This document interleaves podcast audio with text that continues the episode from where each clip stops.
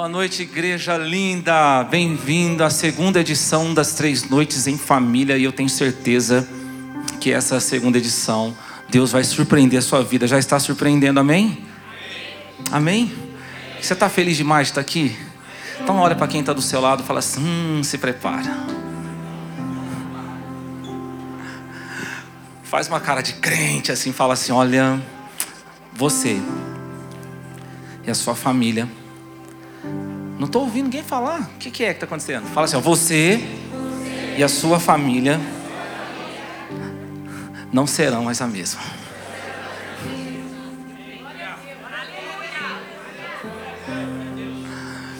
Eu tenho certeza disso. Sabe, eu estava vindo para cá e algumas coisas que aconteceram. Eu fiquei pensando, falei, olha, Deus tem algo muito forte para fazer na vida das pessoas. A gente sente o mundo espiritual se, se movimentando, mas Deus é maior. Amém? Sabe, eu queria orar com você antes de ministrar essa palavra que Deus colocou no meu coração, porque nesses dias nós vamos estar falando sobre família. E se tem uma coisa que eu tenho a convicção que Deus ama, é a família. Eu não sei como está a sua família. Eu não sei como que anda as coisas profundamente ali no seu dia a dia, na sua casa. Mas o Espírito Santo sabe. E é por isso que você está aqui hoje. Porque Deus quer fazer algo diferente na sua vida nesse ano. Feche os seus olhos.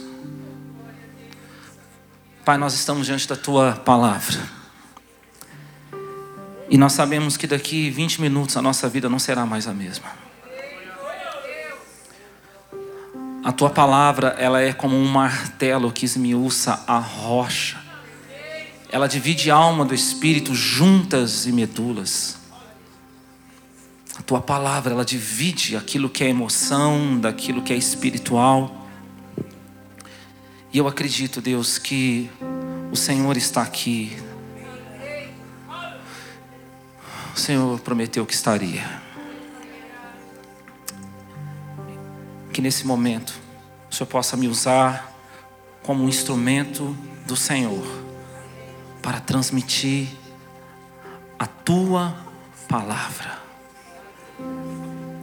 Para que cada pessoa que está aqui essa noite possa ter a convicção que teve um encontro com o Senhor. Em nome de Jesus. Vamos dizer todos juntos essa palavra, de assim, família.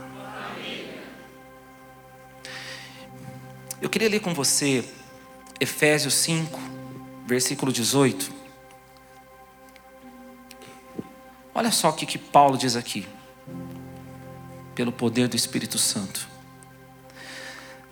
E não vos embriagueis com vinho, que leva à devassidão, mas enchei-vos do Espírito. Vamos ler de novo. E não vos embriagueis com vinho que leva à devassidão, mas enchei-vos do Efésios capítulo 5, capítulo 6, se você ler esses dois capítulos, você vai perceber que o apóstolo Paulo, ele está falando especificamente a função ou o papel de maneira individual, ele vai falando de cada integrante que compõe a família. Então ele fala: homens, amem as vossas ou a vossa esposa como Cristo amou a igreja. Ele fala também, mulheres, submetei-vos aos vossos maridos. Ele fala também aos pais, ele fala: pais, não provoque a ira dos vossos filhos. Ele diz também: filhos, honre os vossos pais, obedecei os vossos pais. E sabe, quando a gente começa a ler isso, a gente percebe é, no dia a dia, naquilo que é prático, naquilo que é cotidiano, parece que às vezes se torna impossível colocar isso em prática, viver isso, sim ou não? Quem está comigo nisso? Ah, estava me sentindo um pecador aqui.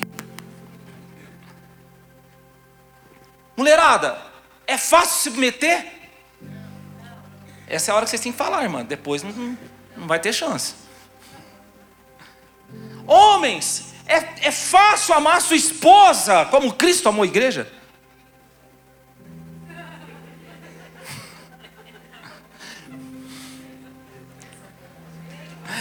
Pais, é, é, é, fácil cumprir essa missão muitas vezes com os filhos. Filhos, é fácil honrar pai e mãe? Obedecer? No dia a dia, diante das adversidades, diante das, das dificuldades, diante às vezes de, um, de, uma enfermidade, de um problema financeiro, daquilo que você gostaria que acontecesse e não aconteceu, diante de uma frustração, é, coisas que acontecem no dia a dia. Quem está entendendo? Não é aquilo que você vê no Instagram, que a pessoa ela coloca lá no story no Instagram, mas você não sabe o que está acontecendo verdadeiramente. Quem está comigo aqui? Ou você está acreditando tudo aquilo? Você já. Já viu alguém postando assim? Fala aí, gente, estamos aqui tendo uma discussão feia, o negócio está pegando fogo aqui. Menino, você não vai mais falar assim comigo. Você já viu isso? Você não vê. Não é fácil, gente. Não. Vamos falar todos juntos assim, ó. Não é fácil. Mas Paulo dá uma chave. Antes dele falar de, dos, dos papéis específicos, antes dele falar daquilo que a gente tinha que ser como cada integrante da família, porque aqui tem pai, aqui tem filho, aqui tem esposa, aqui tem marido, amém? E todo mundo é filho de alguém aqui, glória a Deus, irmão. Não é fácil, mas antes dele falar de, desses papéis, ele tem uma grande chave que nós acabamos de ler aqui, antes dele falar dos papéis, ele nos dá a chave para nós vivermos isso. Ele fala o seguinte: não vos embriagueis com vinho que há devassidão, mas sejam cheios do Espírito Santo. Qual que é a única maneira de eu e você, de nós, conseguirmos viver verdadeiramente aquilo que Deus quer que nós vamos viver como integrante dessa família? Nós precisamos antes ser cheios do Espírito Santo. E Paulo está falando no plural aqui, sejam cheios. Não está falando só de uma pessoa, ele está falando de todos da igreja, da família, sejam cheios do Espírito Santo. Se você for cheio do Espírito Santo, você vai conseguir submeter, mulher. Se você for cheio do Espírito Santo, você vai conseguir amar sua esposa como Cristo amou a igreja, marido. Se você for cheio do Espírito Santo, pais, você não vai provocar a ira do seu filho. Se vocês forem cheios do Espírito Santo, filhos, vocês vão honrar pai e mãe, vão obedecer pai e mãe.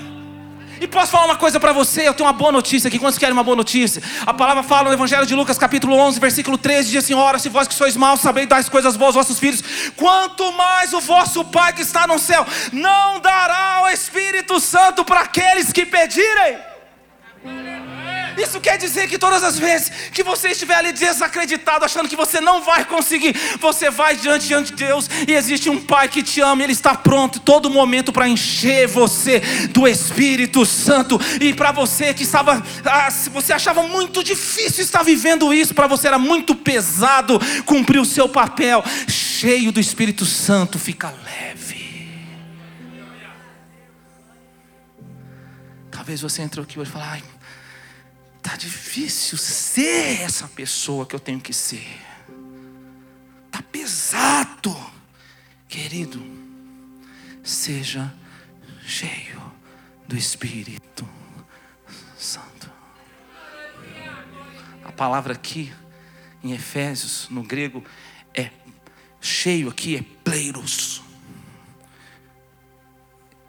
O que Paulo está falando é o seguinte: em vários momentos, nós teremos que buscar ser cheios do Espírito Santo. Está entendendo? no dia a dia ali, quando começar a ficar difícil, você quer cumprir o seu papel, você quer verdadeiramente ser essa pessoa que está falando que nós temos que ser aqui no capítulo 5, no capítulo 6. Está pesado? Seja cheio do Espírito Santo. Se tem alguém perto de você, principalmente se é da, da sua família, fala assim: ó, seja cheio do Espírito Santo.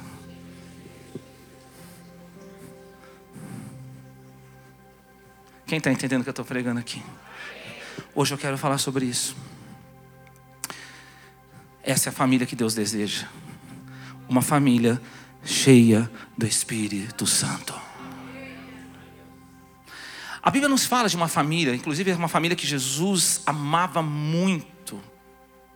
E uma família que nós vemos ali as marcas que é de uma família cheia do Espírito Santo.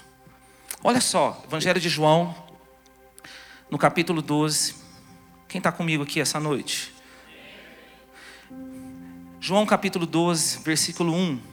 Presta atenção. Seis dias antes da Páscoa, Jesus foi para Betânia, onde estava Lázaro, a quem ele ressuscitara dos mortos. Ofereceram ali um jantar e Marta servia e Lázaro era um dos que estavam à mesa com ele. Então Maria, tomando um frasco de bálsamo de nardo puro, de alto preço, ungiu os pés de Jesus, os enxugou com os cabelos, e a casa se encheu com o perfume do bálsamo. Uau, que família! Marta, Maria e Lázaro. Que família cheia do Espírito Santo. Uma família que Jesus amava demais, Jesus tinha uma admiração por essa família, e quando nós olhamos para essa família, para os integrantes dessa família, nós podemos ver as marcas de uma família que é cheia do Espírito Santo. Quantos querem que sua família seja cheia do Espírito Santo? Levante sua mão, vem comigo nessa palavra. Tem crente aqui? Eu preciso, de, eu preciso de um, de um 100 aqui, pelo menos comigo aqui, avivados em nome de Jesus, que aí vai contaminando o resto e a gente vai sair daqui. Quem sabe você e sua família vai sair daqui hoje carregado. Porque Deus quer mudar a história da tua família essa noite. Ei, Deus quer mudar a história lá da tua casa. Quando nós olhamos para essa família, a gente vê as marcas de uma família cheia do Espírito Santo. Sabe qual é a primeira marca de uma família cheia do Espírito Santo? Pegando um dos integrantes dessa família, que era Marta. Uma família cheia do Espírito Santo é uma família que serve a Deus. Quer saber se a sua família é cheia do Espírito Santo? É uma família que serve a Deus. A palavra fala que Jesus estava ali naquela festa e Marta estava ali servindo. Como é que eu sei que minha família é uma família cheia do Espírito Santo? Minha família serve a Deus. Você pode, dizer, você pode falar assim: a minha família serve a Deus. Agora, o que nós precisamos entender que nem sempre Marta serviu a Jesus da maneira certa. Marta já servia Jesus, mas Jesus precisou fazer algo na vida dela para ela servir ele da maneira certa. Quando a gente olha no Evangelho de Lucas, capítulo 10, versículo 38, quando Jesus vai na, na casa dessa família, estava ali Marta e Maria, Jesus estava ali ensinando a palavra. Maria, a irmã de Marta, estava aos pés de Jesus, ouvindo a palavra, e Marta estava servindo. Só que ela não servia ainda da maneira certa. Ela estava servindo ali Jesus, e de repente ela olha para Jesus e fala: Seu Jesus, você não se importa de eu estar te servindo sozinha, não?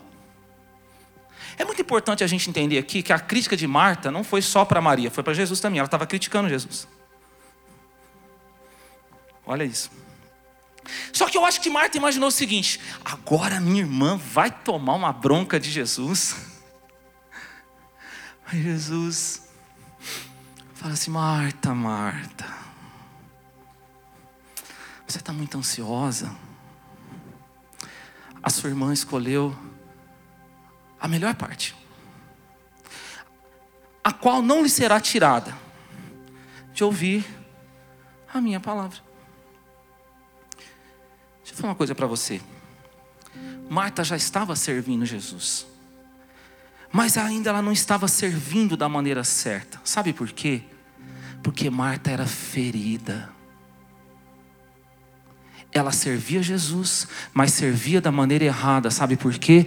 Ela era ferida, ela precisava de cura. E qual que é a prova disso? Ela olha para Jesus e fala: Jesus, você não se importa que eu estou te servindo sozinha? Uma pessoa ferida é assim, ela não consegue enxergar o que os outros fazem, ela só enxerga o que ela faz. Olha o silêncio da morte Você quer saber se você é uma pessoa ferida?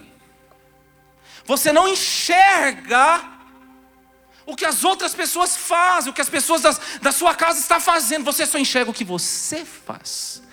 É aquele marido que ele só enxerga o que ele faz, ele não enxerga o que a esposa faz. Essa é a hora que a mulherada fala: Fala Deus. É aquela esposa que ela, ela não enxerga o que o marido faz. Ela só enxerga o que ela faz. É aquele filho que não enxerga o valor dos pais. Os pais que não enxergam o valor dos filhos. É uma pessoa ferida, é uma pessoa machucada. Ela só enxerga o que ela faz. Então veja, ela, ela cumpre o papel, ela faz o que ela tem que fazer, mas ela não consegue enxergar o que a outra pessoa está fazendo. Olha só para mim, não olha para o lado, tá bom? Porque para a gente ficar bem tranquilo aqui hoje, aleluia. Tem alguém na tua casa que é assim, que não consegue enxergar o valor da outra pessoa? Mas só olha para mim agora, por favor, não olha para o lado. É aquela pessoa que de vez em quando ela, ela entra em crise, ela fala assim: ninguém me ajuda. Isso não acontece em nenhuma casa em Serra Negra, gente. Isso é só lá na, na cidade do Guila. Ninguém faz nada por mim. Eu, eu faço tudo. Eu sou o herói. Sabe o que Jesus faz com Marta? Marta, a sua irmã foi chamada para outra coisa. Você foi chamado para fazer isso. A sua irmã foi chamada para fazer outra coisa. Até porque, se ela não tivesse aqui escutando a minha palavra, você não ia poder nem me servir, porque eu não estaria aqui.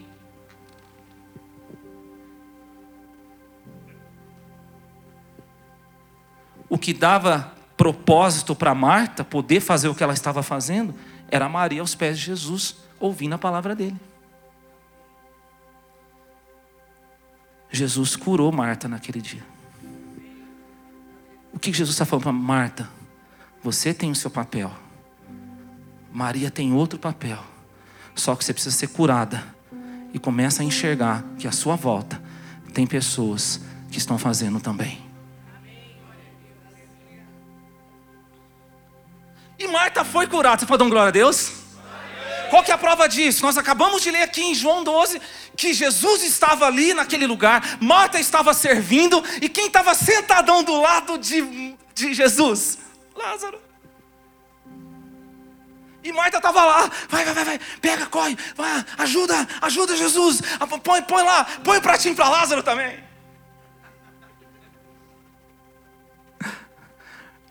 Porque assim, querido, uma pessoa que serve, mas ela não é curada, ela ela está servindo, mas ela é enferma, ela é assim. Ela quer que com aquilo que ela faz, todo mundo considere ela superior. Mas no fundo, com aquilo que ela faz, ela se sente inferior. Quando ela é curada é diferente. Com tudo que ela faz, ela não se sente superior a ninguém. Mas também com o que ela faz, ela não se sente inferior a ninguém. Ela sabe qual é o papel dela. Jesus curou Marta. Existem muitas casas que tem Marta que precisa ser curada. E se na sua casa tem alguém assim, Jesus vai curar nessa noite. Sabe por quê? Quando a gente serve Jesus ferido, a gente só enxerga o que a gente faz. Mas quando a gente serve Jesus e nós fomos curados por Ele, nós vamos enxergar que nós só estamos podendo fazer aquilo porque tem pessoas à nossa volta que estão servindo a Jesus para nós podemos fazer o que nós estamos fazendo. Infeliz é uma pessoa que chega em determinado ponto da vida, por alguma conquista que teve, e fala: Eu consegui sozinho, ninguém me ajudou, ninguém. Não, querido, você está sendo injusto, você está sendo ingrato. Se você conquistou algo, aquela pessoa da sua família, seja o seu marido, a sua esposa, seus pais, seus filhos, eles estavam com você, eles estão com você nessa conquista. Você já vê como a gente, a gente aconselha muitos casais. É interessante quando, quando um, uma pessoa da família fala, porque essa é minha conquista. sua. Essa é a conquista da tua casa. Você nunca conseguiu algo sozinho. Se você for honesto essa noite, pela palavra de Deus, pela luz da palavra de Deus, e agora talvez sua vida está passando como um filme, você vai ver que você só conseguiu chegar onde você chegou, porque tinha pessoas lá da sua casa fazendo por você. Você pode aplaudir Jesus? A primeira característica é essa: diga assim, a minha família vai servir a Jesus. A segunda característica está no personagem Lázaro aqui, nesse segundo integrante da família. Uma família cheia do Espírito Santo é uma família que tem um testemunho. Quantos querem ter um testemunho de vitória aqui este ano? Não, só isso. Vem comigo, igreja. Quem quer ter um testemunho de vitória aqui? Ale de milagre, em nome de Jesus. Ei, Lázaro, ele passou a ter um testemunho. Olha só o que aconteceu. A palavra fala no Evangelho de João, capítulo 11, que Lázaro fica doente. Lázaro era amigão de Jesus, Jesus gostava muito dele. E a Bíblia fala que foram falar para Jesus que ele estava doente, que ele estava morrendo. Olha só o que a palavra fala. Chegaram para Jesus e falaram que Lázaro estava doente. A Bíblia diz assim, ó, e Jesus que amava Marta, isso está lá em João capítulo 11, versículo 5. Jesus que amava Marta, amava Maria, amava Lázaro, não foi. Ficou ainda dois dias onde ele estava. Olha só, a Bíblia fala assim, ó, e Jesus que amava Marta, Maria e Lázaro, quando ficou sabendo que o seu amigo Lázaro estava doente, ele não foi. Ele ficou dois dias aonde ele estava fazendo o que ele estava fazendo. Ele não parou de fazer o que ele tinha que fazer. Ele ficou. Ei, olha aqui para mim, igreja. A Bíblia fala que Jesus amava eles, amava Lázaro, mas não foi. Por quê? Você concorda que Jesus pôde dar um estalar o dedo? Lázaro! Ele não precisa nem ir, não é verdade? Não foi e não fez o milagre. E não era falta de amor, porque a Bíblia fala que ele amava Marta, Maria e Lázaro, e mesmo assim não foi. Por que eu estou batendo nessa tecla com você? Porque muitas vezes você está passando por algo na tua família, no teu casamento, na vida dos seus filhos, e você fala: Deus, o Senhor não me ama. O Senhor não está vendo o que eu estou passando? O Senhor não está vendo o que está acontecendo na vida dos meus filhos? Deus, o Senhor não, não está vendo o que está acontecendo no meu casamento? Deus, o Senhor tem poder, por que, que essa mulher minha não, não, não, não é transformada? Senhor, o Senhor pode fazer, por que, que esse marido não muda? O Senhor não me ama? Jesus amava Marta, amava Maria, amava Lázaro, e quando ficou sabendo, não foi. Por que, que ele não foi? Talvez você entrou aqui hoje assim, eu nem sei o que eu estou fazendo lá, porque minha família está detonada. Será que Jesus me ama mesmo? Ele pode fazer milagre, mas e aí? Deixa eu falar uma coisa para você. Passa o tempo, Lázaro morre. No quarto dia depois da morte de Lázaro, Jesus chega. Vou falar de novo. Depois de quatro dias que Lázaro tinha morrido, Jesus chegou. E ele diz o seguinte: pode tirar a pedra. Jesus cheira mal, tira a pedra. Lázaro! Lázaro! Aí você usa a sua imaginação. Na minha, ele veio flutuando. A gente pode usar a imaginação, né? Eu imagino que ele ainda, ele, ele ainda dentro dele falou assim: Ah, Jesus, está de brincadeira. Estou aqui com os anjos, estou aqui celebrando já. Lázaro, vem para fora. Depois de quatro dias, Jesus ressuscitou Lázaro, e a Bíblia fala que depois que isso aconteceu, as pessoas não vinham apenas para ouvir Jesus e para ver Jesus, elas vinham também para ver o que tinha acontecido na vida de Lázaro, porque a vida de Lázaro se tornou um testemunho. Deixa eu falar uma coisa para você: aquilo que Deus ainda não mudou na sua vida, não é porque Ele não te ama, é porque Ele quer que essa área da tua vida se torne um grande testemunho de milagre. Seu casamento vai ser um testemunho de milagre. Seu filho, que hoje talvez está perdido, está nas drogas, vai ser um testemunho de milagre. Deus não abre mão de fazer dessa área da tua vida um testemunho. Pode fazer birrinha, pode fazer bico com Deus. Deus está falando, não. Quando for para se tornar um testemunho, essa pessoa da sua família será cheia do Espírito Santo. Então olha para quem está do céu e fala assim: não desista. É para a glória de Deus. Pode falar uma coisa? Olha só. Esses dias eu fui comprar umas coisas para minha esposa no, no mercado. Aí estou passando no caixa. Aí eu vi lá uma barra de duas barras de chocolate. Hum, quem gosta de chocolate aqui? Aleluia, bom demais, né, gente? Duas barras no valor de uma. Ficou melhor ainda, né, gente? Peguei aquelas barras felizes, duas, valor de uma. Cheguei em casa, olha aí, Priscila. Mulher, gente, ô, ô, maridão, ouve a sua mulher.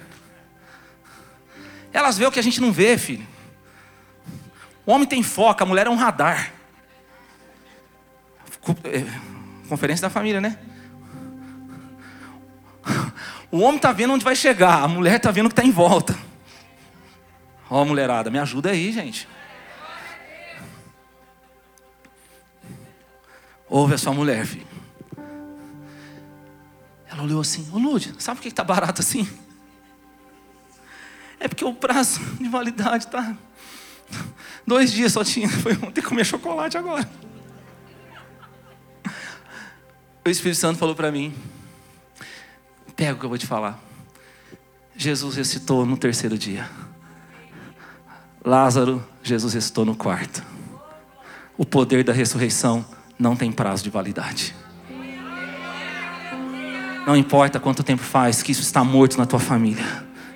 Quando chegar o momento de Deus, tudo que Ele permitiu morrer, Ele permitiu morrer porque Ele tem poder para ressuscitar.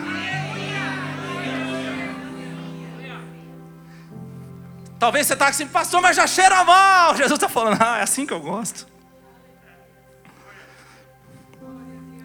A ressurreição, ela não vai perdendo poder conforme o tempo passa, porque ela não tem prazo de validade. Amém. Mas tem mais uma marca que eu quero deixar para o teu coração aqui, que é a terceira personagem, que é a minha preferida. Maria, vamos dizer esse nome, Maria. Qual que é a marca de uma família cheia do Espírito Santo que está nessa personagem aqui chamada Maria? Uma família cheia do Espírito Santo é uma família que adora Jesus. Vou falar de novo. Uma família cheia do Espírito Santo é uma família que adora a Jesus. A Bíblia fala que essa irmã, essa mulher chamada Maria, ela pega ali um perfume caríssimo e ela lança esse perfume em Jesus. E todo mundo ficou impactado com isso, porque era um perfume muito caro. Era muito caro. Sabe aqueles perfumes que você tem que pagar em 24 vezes? Os maridos sabem o que eu estou falando aí. É mais caro que isso, gente. Todo mundo assim, uau! E foi assim que ela adorou Jesus. Porque para você que acha que adorar Jesus é só cantar e levantar a mão, nós precisamos entender um pouco mais sobre a adoração aqui essa noite. A música, ela é um instrumento maravilhoso que Deus nos deu para nós buscarmos a presença dele. Para adorarmos a ele, é um instrumento. Mas nós podemos adorar Jesus com tudo aquilo que nós fazemos e vivemos. O verdadeiro adorador, ele adora Jesus, tendo uma vida para agradar o coração de Deus. Na maneira que trata o marido, olha aqui para mim, igrejinha. Do jeito que trata a esposa, do jeito que trata o marido, os filhos, pais, nas palavras, nas atitudes, na maneira que trabalha, na maneira que trata o funcionário, na maneira que trata o patrão, na maneira que trata as pessoas. É, é, tudo, tudo. É aquela pessoa que ela vive intencionalmente, ela tem uma vida e ela carrega isso dentro dela. Tudo que eu vou fazer na minha vida vai ser para agradar o meu Pai. Vocês estão entendendo que é adoração? Isso é adoração não, não, não é só uma performance. Não é só cantar, levantar as mãos no culto. Não, não, não, não, não é só isso. Isso é uma extensão. É uma vida. Todo tempo, todos os dias. Na forma que você fala, com as pessoas, na forma que você reage a cada situação, na forma que você desenvolve o seu trabalho, na forma que você está negociando em tudo. É aquela pessoa que ela vive intencionalmente. Eu vou agradar o coração do meu pai. Isso é adoração. Eu me lembro, há mais de 10 anos atrás, estou ficando velho mesmo, né, gente? Quando eu morava ainda na cidade de Ribeirão Preto, e quando eu morava lá, os pastores da cidade, eles sempre me chamavam para ministrar o louvor, pregar nas igrejas lá, e a gente tinha um bom relacionamento, eu ia nos lugares. E tinha um amigo meu, tem ainda, e ele tem uma igreja muito grande lá. E ele me chamava sempre para ministrar lá. Às vezes ele tirava, ia tirar férias ele fala: Ô Lud, você não pode cuidar da, da reunião para mim? Você faz o louvor, tira oferta, prega? Eu falo: Lógico. A gente conquistou essa amizade. E um, ele me contou um fato que aconteceu um dia, ele estava lá. E chegou um outro ministro de louvor da cidade. Olha só, mas essas coisas não acontecem em Serra Negra, só lá em Ribeirão. Chegou um outro ministro de louvor lá para ele e falou assim: Então, deixa eu te falar uma coisa. Eu preciso te falar um negócio. Pô, você traz o Lude aqui toda vez, por que você não me traz também? O cara olhou para ele assim, meu amigo, depois me contando. É, eu quero, eu, eu, eu também quero vir. Deus deu um discernimento para ele, para esse meu amigo. Ele olhou para esse ministro de louvor e falou assim: Tá, mas deixa eu te fazer uma pergunta primeiro. Você é casado? É, eu sou. As coisas não estão muito bem lá, mas eu sou. É? Mas como é que está isso? Ah, tá feia a coisa lá em casa. Mas o meu ministério não para.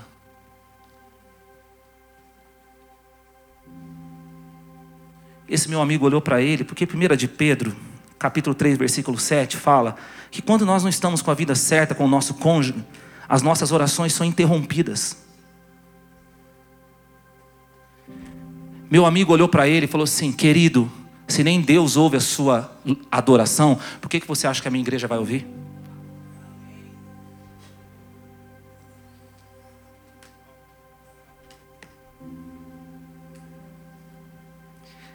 Ele falou para ele assim: Vai consertar a sua vida. Depois a gente volta a falar. Quando Deus voltar a te ouvir, aí a minha igreja vai ouvir você.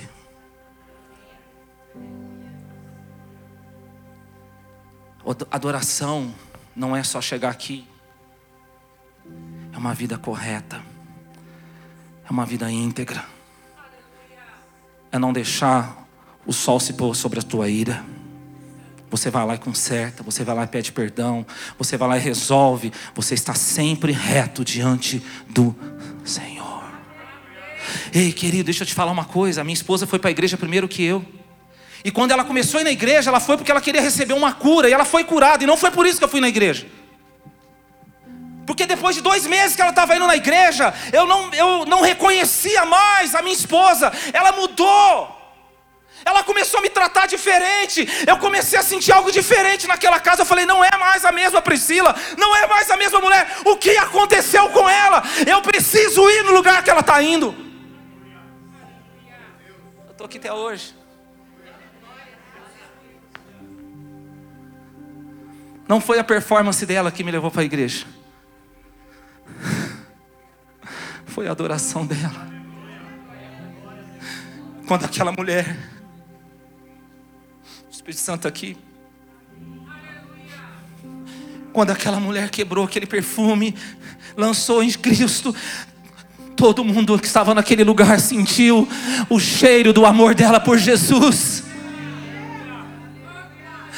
quando nós vivemos uma vida de adoração ao Senhor, em todos os lugares que nós tivermos, todas as pessoas que estão perto de nós, elas vão sentir o cheiro do nosso amor por Jesus, e eles vão dizer: ali está um verdadeiro adorador, ali está uma verdadeira adoradora. E eu tenho uma boa notícia para dizer: João 4,23 diz que o Pai está procurando verdadeiros adoradores que o adorem em espírito e em verdade, para encher essa encher essa família do Espírito Santo de Deus.